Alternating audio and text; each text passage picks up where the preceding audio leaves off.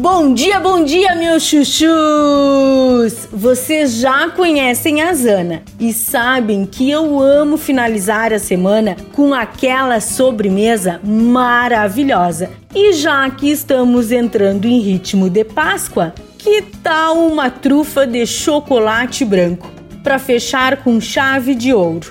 O que acham? Delícia, não é mesmo? Então, Anote aí: 75 gramas de manteiga, meia xícara de creme de leite, 300 gramas de chocolate branco picado, meia xícara de nozes picadas, meia xícara de amêndoas picadas, uma colher de sopa de uísque, meia xícara de açúcar de confeiteiro o modo de preparo: aqueça a manteiga e o creme de leite. Então, reserve. Em banho-maria e fogo baixo, derreta o chocolate branco e é só juntar a mistura do creme de leite e a manteiga. Adicione as nozes, as amêndoas, o uísque, misture bem e leve à geladeira por cerca de 3 horas.